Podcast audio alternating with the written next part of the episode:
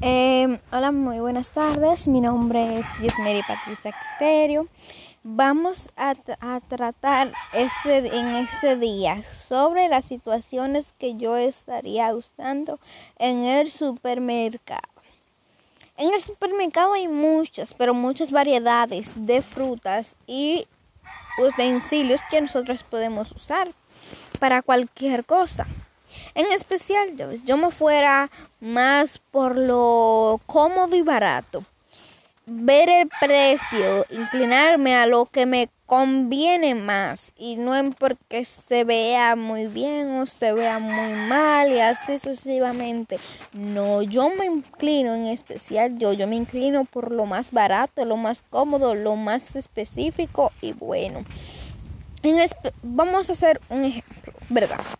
Cogemos y ponemos queso.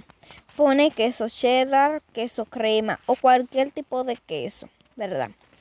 En especial a mí me gusta el queso más el queso cheddar. Ese queso tiene un precio mínimo de 50 pesos, ¿verdad? Y cogemos y al lado hay otro queso igual y se llama cheddar, pero es más caro.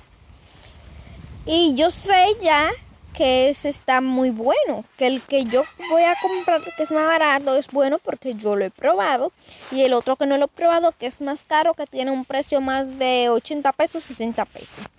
Vamos a suponer esto, vamos a coger, vamos a hacer, a verificar los precios, eh, a, a compararlo y a, comparado todo, y a comparar todo.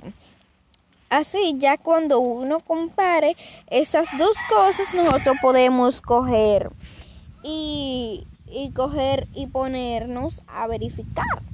Este es un caso en específico. Ahora vamos a coger las frutas. Diferentes frutas tienen diferentes tipos de texturas y las frutas pueden tener un precio más alto que el otro.